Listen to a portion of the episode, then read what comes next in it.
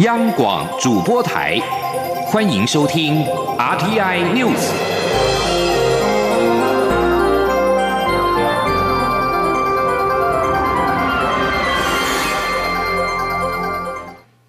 各位好，我是李自立，欢迎收听这节央广主播台提供给您的 RTI News。中国以台湾凤梨检测出介壳虫为由，今天起暂停输入。国民党副秘书长谢龙介建议，定调检疫才是解决之道，要尽快跟对岸谈判，包装前全面做好熏蒸，把介壳虫去除。不过，防检局表示，目前台湾凤梨外销只有输往澳洲时会全面先进行熏蒸，因为澳洲没有介壳虫，但是中国有介壳虫，所以之前讨论检疫措施时，会考虑两国的疫情状态跟相关有效的杀虫方法。记者。陈林信宏的报道。中国从一号开始暂停台湾凤梨输入，在挺台湾水果的声量号召下，农委会也接获许多企业、电商平台与消费者洽询，希望能以实际行动支持国产凤梨与农民。不过，不少凤梨农人忧心，国产凤梨最大产量大约在两个月后，以三到六月产量最多，担忧如果不尽快恢复销中，凤梨价格届时恐怕会崩盘。过往常参与协助果农将凤梨等。水果销往中国的国民党副秘书长谢龙介指出，目前要鼓励台湾民众多食用，甚至卖到全世界都是空话，因为市场真的有限，定调检疫才是解决之道。要尽快和对岸谈判，并在包装前全面做好熏蒸，把介壳虫去除，才能让农民破涕为笑。房检局副局长邹慧娟一号受访时则表示，为何说中国不先全面熏蒸？主要是中国和我们一样都有介壳虫的问题，因此之前在和中国谈判检疫处理时，双方都有共识。如果输入后发现介壳虫，就经由熏蒸处理消灭，这点中国一直以来都没有意见。目前台湾凤梨外销只有输澳洲会全面先进行熏蒸。邹慧娟说。那因为澳洲没有这个介壳虫，好，而且澳洲还有关切其他的这个剂码，嗯，那那所以呢，我们在谈条件的时候，就会先做熏蒸处理，因为有这个熏蒸处理，其实农民的成本会提高啦。所以我们一个在讨论这个检疫措施的时候，要考虑到的是两国的疫情状态，还有这个虫是不是。可以有有效的杀虫的方法。房检局也表示，为不让中国拿介壳虫的问题作为阻挡我出口的说辞，去年三月中国反映我输至当地的凤梨有介壳虫后，台湾就立即启动强化措施，输往中国的凤梨得先过三关。第一关是供果园得先透过农粮署登录之后辅导农民从清源降低田间害虫密度，接下来就是包装厂专人训练，如果挑到有虫，立即喷药去除。才能放置到包装箱。最后一关就是取样检查，确定完全合格才会正式发证后出口。而中国在去年十月十九号之后，也没有再反映台湾凤梨有发现介壳虫的情况。中央广播电台记者陈琳信鸿报道。行政院长苏贞昌今年在脸书表示，台湾凤梨的年产量约四十二万吨，其中约一成外销中国。政府这一次出资十亿元，除了要替这四万多吨的凤梨找到销路，也要替更多农民打开市场，创造机会。苏仁昌并表示，目前凤梨大出的产季还没开始，政府会继续争取外销的新市场，鼓励国内外厂商支持台湾凤梨，也请大家多支持国内优质的农产品，持续用行动挺农民。蔡英文总统指示行政院长苏贞昌成立农产品国家队。台湾烟酒公司董事长丁彦哲表示，除了鼓励公司五千五百多位员工认购凤梨之外，公司会大量的采购台湾凤梨，制成凤梨品酒、凤梨果醋、凤梨蔬果汁，以及含有凤梨酵素的百分之七十五的干洗手等产品，一定会尽全力协助去化国产凤梨。另外，公股银行、第一银行也向台湾在地的农民采购了五十公吨的凤梨。另外一个公股银行合作金库则宣布向产地农民采购六十公吨凤梨，除了与客户同仁一起分享，也会转赠社福团体跟偏乡学校，发挥公益加成的效果，为社会带来更多正向的力量。另外一个受到关注的活动是，真爱早教的公投连数已经累积超过了二十九万份。行政院发言人。罗秉成今天表示，政府会始终保持保护早教生态，同时也兼顾用电稳定的立场，会秉持资讯公开透明，持续的跟民众沟通。反对中油公司新建在桃园观塘新建第三液化天然气接收站，环团发起了守护早教的公投连数，而且到二月二十八号，已经累积超过了二十九万份。超过中选会所定下的公投法定门槛，对此经济部今天表示尊重，并强调为了避免破坏早教生态，中油已经大幅缩小开发面积的百分之九十，而且避开了早教区域。经济部会持续跟社会对话，以兼顾环境保护跟民生经济发展的需要。真爱早教公投的连数议题连日升温。各个支持团体赶在二二八连假期间全力的动员，公投领衔人潘中正在二十八号宣布连署书达到了二十九万六千六百九十七份，突破了中选会所定定的二十八点九万份的门槛，并且喊话要冲到五十万份。记者林永清的报道。多个环保团体发起真爱早教公投，但二届联署书直到上周进度都严重落后。没想到议题经连日延烧，连假期间截至二月二十八日，一口气收获五点七万份联署书。针对经济部表示，中油三阶工程案经修改后范围大幅缩小，距离早教很远。公投领衔人潘中正日前表示，早教会往外海延伸，因此整个观塘工业港的工程势必会影响生态。潘中正强调：“那我们知道早教其实不是只有你退潮看到的那个低潮啊，那个露头的早教，它其实是往外海延伸三到五公里。”这几天，除了国民党阵营加入联署引发话题，针对经济部与环团的辩论也引起学界重视。大学生团体掀起粉红风暴联署潮，全台湾有数百名大学生发起运动，签出数万份联署书。而真爱早教公投小组连假期间动员全台五百个联署点及志工群，二月二十八日宣布累计达二十九万六千六百九十七份，突破中选会法定的二十八点九万份门。看，但因需要筛选重复填写或是资料不符等部分，呼吁必须冲到安全门槛三十五万份，而且有望在三月一日达成，希望最后能够冲到五十万份。央广记者林永清采访报道。为了提升警方对社会案件的受案效率，过去的报案三联单等单据今天起正式走入历史，改采格式统一的报案证明单。不仅提高效率，也可以减少误会跟纠纷。记者欧阳梦平的报道。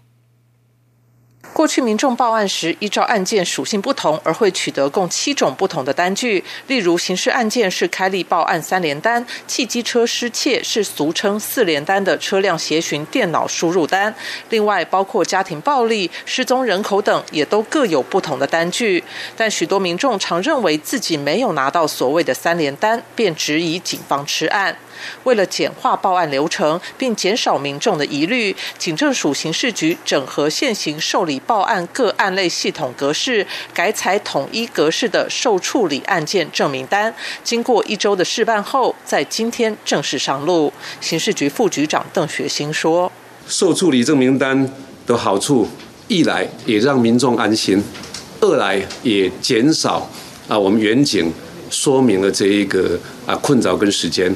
那三来，因为这个流程的简化啊，也能够让这个流程更加顺畅，来节约时间。受处理案件证明单今起正式上路，未来在受理包括刑案、失车、身份不明、社会秩序维护法、而少性剥削、擅离安置、失踪人口及失物与其他案类时，都只开立受处理案件证明单。除了可以提高效率，避免远景逆报刑案，也能减少民众担心被吃案的疑虑。中央广播电台记者欧阳梦平在台北采访报道。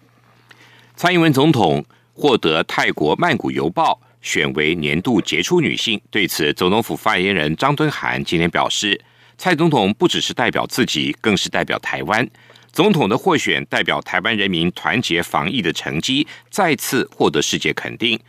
总统也诚挚的感谢全体国民团结防疫，并配合指挥中心的指引。全体国民的团结一致，就是让台湾能够如常生活的关键。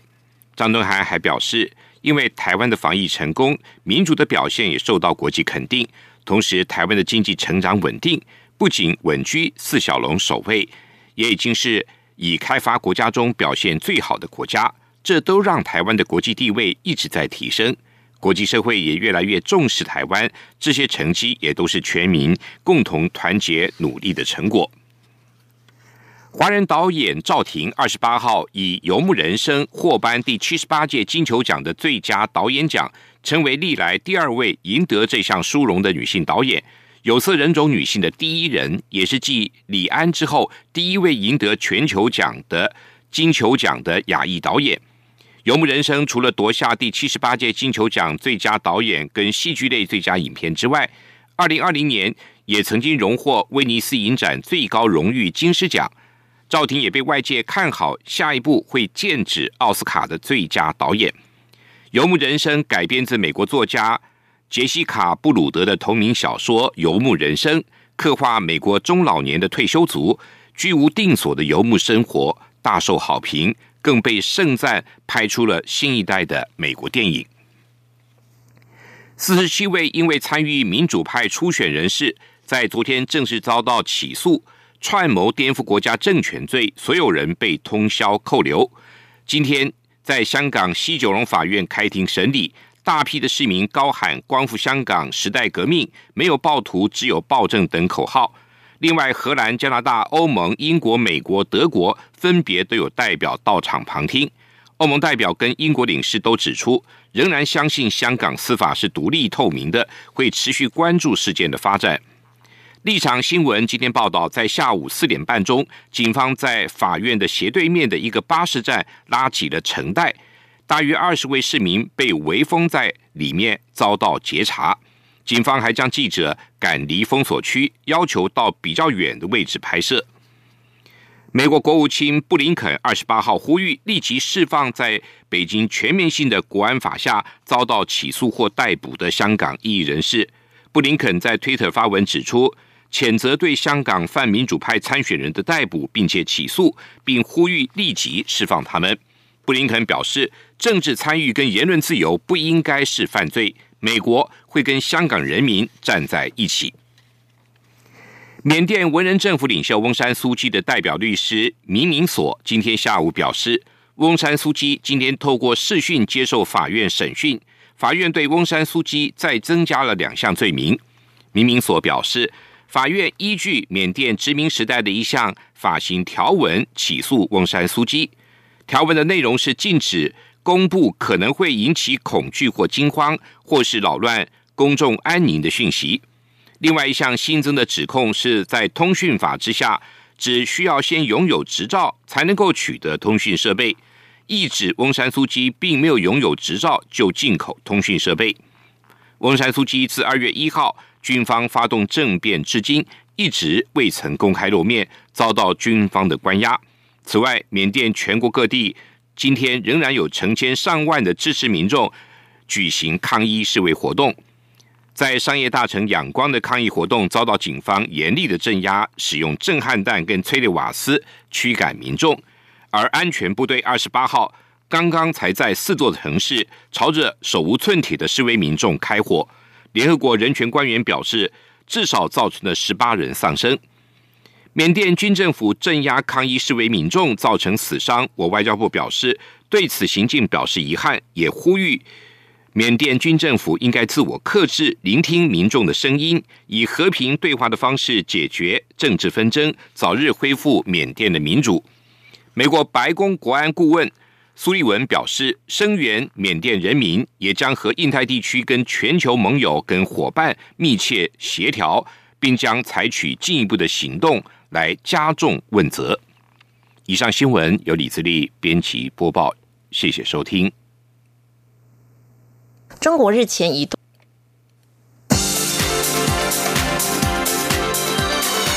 这里是中央广播电台台湾之音，欢迎继续收听新闻。欢迎继续收听新闻。中国大陆今天起暂停进口台湾凤梨，冲击我国的凤梨产业。国民党主席江启臣南下凤梨的主要产地之一的台南关庙，倾听农民的困境。江启臣强调，针对检疫问题，两岸应该坐下来好好的谈。此外，他已经要求国民党十四个县市首长全力支持果农，党内的网络平台也会帮忙小农卖凤梨。记者林永清的报道。中国日前以多次检出介壳虫等理由，宣布三月一日起停止进口台湾凤梨。总统蔡英文、副总统赖清德及行政院长苏贞昌二月二十八日分别南下到台南、高雄及屏东等凤梨产地，保证政府会相挺农民。农委会也表示，政府已准备用十亿元新台币稳定凤梨价格，要农民安心。国民党主席立委江启臣一日前往台南关庙探视当地凤梨产业。江启臣在现场倾听农民心声，并表示，虽然国民党是在野党，但已要求党内十四位县市首长要全力支持台湾水果。江启臣强调，水果检疫问题，两岸必须好好谈，否则牺牲的是台湾农民。建议采逐批检验退货的方式，减轻农民损失。江启臣说。大家第一个最重要的是，应该还是要想办法协商出一个解决之道，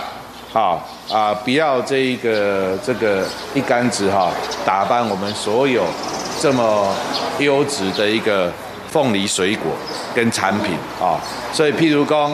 那两方面用坐落来好好讲，针对这技术的问题、检验的问题啊，甚至那用用。逐批检验的方式，对吧？有检验到的是啊，你个你个退，啊，卖讲所有拢退。江启臣表示，要救凤梨农，除了两岸务实沟通之外，其次是内销必须想办法增加。国民党线上平台一日起都会全力帮忙小农贩售凤梨。他也呼吁民进党政府要拿出解决方法，尤其在开拓农产品新市场方面，需要许多配套措施，不该等到问题发生才开始做。央广记者林永清采访报道。中国自今天起停止进口台湾凤梨，政府立即启动应应机制，呼吁国内多吃国产凤梨，雇农民。不过，媒体报道指出，国营事业台糖公司遭农民爆料，自有品牌凤梨罐头的凤梨竟是来自泰国。对此，台糖公司今天回应，确实如此。不过，这是因为考量金钻凤梨甜度高，直接食用比较适合，加上其成本比较高所致。台糖也强调，自己是以农为基础的公司，将在自有通路上尽可能的进销国产凤梨，并在公司内部透过福利会等单位发动购买，一定会力挺农民。记者谢嘉欣的报道。中国单方面以台湾凤梨多次检出介壳虫等为由，一号起正式停止进口。而台湾方面，政府也积极协助农民去化凤梨产能，并呼吁民众要多多使用来雇农民，降低冲击。不过，媒体报道指出，有云林农民爆料称，国营事业台糖公司所出的凤梨罐头使用的凤梨产地却是泰国，并批评政府与其大内宣，不如先叫台糖将种植产地以及加工厂产线搬回台湾。对此，台糖副总经理顾孝柔受访回应：外销凤梨以金钻凤梨为主，因甜度高，适合直接食用或直接制成果干。若要制成罐头，成本也会比较高，因此才没有选择国产金钻凤梨制成罐头。顾孝柔也强调，台糖以农业立足，一定会力挺农民。他说：“第一个就是在我们自由通路上，我们会尽量的来来做一个呃，来来做一个进销。那当然，我们也会发动我们的福利会啊，其他一些的单位，我们都会来购买我们的这个金正凤梨。当然就来，当然这个这个我们是呃农业立国嘛，立立公司嘛，所以我们当然会会对这个农民是一一定会会来力挺的。对。”台糖指出，其他具体做法还包括购买台湾凤梨作为加工食品，台糖加油站也将投入采买凤梨捐赠弱势，也以加油送凤梨为号召，让消费者有一起加油参与感等。而另一家国营事业台电公司，则在一号宣布，台电职工福利委员会会以每位同仁消费两颗凤梨计算，将协助促销约一万箱六万颗凤梨，近日就会展开采购作业。中央广播电台记者谢嘉欣采访报道。台湾的凤梨是优质的，农产品也是优质。农委会在去年九月启动了第二届金牌农村竞赛，历经半年的激烈竞争。七百八十四个农村有四十二个脱颖而出。农委会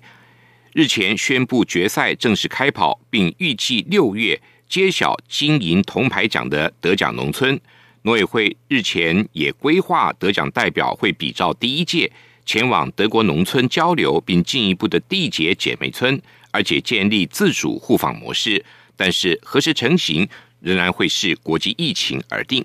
记者郑祥云、陈宁信宏的报道。三支的共荣记安康社区过去因为不当开发，农田和溪流遭受污染，放眼望去是杂草丛生、废弃物放置的废耕地。退休返乡的林一峰老师不舍家乡原有的好山好水衰败凋零，他号召同好，希望能恢复过去农村生活的简朴单纯，因此从二零零五年开始投入农村营造。如今的安康社区，茭白笋、山药、金针花、南瓜及莲子全部无毒种植，还没收成就被抢订一空。当地的八莲溪水质清澈，空气中飘着淡淡草香。假日农夫市集总是吸引许多外地人造访，成功提升了当地村民的收入。林一峰说：“收得从一百年啊，收入是零，我们到去年啊，二零二零年。”年底统计，参与农村再生啊，呃，友善环境耕作的农友，现在收入已经到达啊，呃，增加到到差不多接近三十万，所以经济效益很显著的改善了。安康社区是农委会第一届金牌农村竞赛荣获全国三大金牌农村之一。农委会去年九月启动第二届金牌农村竞赛，和第一届相隔三年。全台湾有七百八十四个农村投入初赛，竞争激烈，有四十二个农村脱颖而出，晋级全国决赛。农委会也特别邀集十五位横跨产官学研等熟悉农村发展，并兼具社会公信力人士，希望最终挑选出成功翻转社区的金牌农村。农委会水保局局长李正阳说：“譬如说，也许是。”这个他们跟呃外界的交流特别频繁，这也是可能的加分题，或者是说他们呃借有农村再生呢，建立了很好的这绿色的照顾的体系啊。那这边也就是说，他照顾小孩或照顾老人这些东西的话，也可以讲出来哈，让评审团能够能够接受。进入全国决赛审查标准趋于严格，并分成两个阶段。第一阶段以简报及书面审查方式进行，评审委员将先从四十二个参赛单位中选出全国前二十强，再进入第二阶段现地勘查，最终挑选出金银铜奖得奖者，并预定六月举行颁奖典礼，同步揭晓。除了有新台币一百五十万的奖励金，农委会还规划待疫情平息，将安排得奖者赴德国农村交流。中央广播电台记者郑祥云、陈林信宏采访报道。二八连假即将结束，中央气象局今天指出，明天二号上班日，中部以北跟东半部地区都会出现短暂雨，北台湾则一早就会转为湿凉。在空气品质部分，环保署指出，中部、云嘉南跟高平地区都是橘色提醒，敏感族群应该减少在户外的剧烈活动。记者欧阳梦平的报道。今天是二二八连假最后一天，台湾各地天气都相当稳定，属于温暖到微热的天气形态。西半部高温可达摄氏二十七到三十度，东半部高温约二十六度，但日夜温差比较大。北台湾云量稍多，西半部能见度都达四到五公里以上。不过二号上班日的天气将出现转变，由于一早就有锋面通过，加上东北季风增强，中部以北以及东半部地区都将转为短。阵雨的天气，北台湾整天湿凉，高温约十八、十九度，比一号下滑八到十度。其他地区的高温也将下降三到五度。中央气象局预报员林定仪说：“明天东北季风下来的相当的快，冷空气冲下来的速度也是非常快，所以明天一大早开始就会明显感受到，呃，北尤其是北台湾明显感受到温度是比今天差别很大的。”风力来讲的话，明天在上午开始，台南以北以及东半部地区以及各个外岛都可能会有九到十级的强阵风。那高雄沿海地区也有较强的阵风。此外，在二号封面逐渐南下前，金门、马祖可能会有局部雾或低云，而影响能见度。气象局呼吁民众在交通往返时要特别注意航班资讯。在空气品质部分，环保署则在中部、云嘉南、高平地区亮出橘色提醒，敏感族群应该减少在户外剧烈活动。至于未来一周的天气，东北季风将在四号、五号减弱，温度逐渐回暖，雨势也会比较缓和。但在周末六号、七号时，又会有下一波东北季风增强，届时迎风面的北部、东半部以及中部山区又将转为短暂雨的天气，北部、东北部地区也会再度转凉。中央广播电台记者欧阳梦平在台北采访报道。继续为您报道今天的前进新南向。前进，新南向。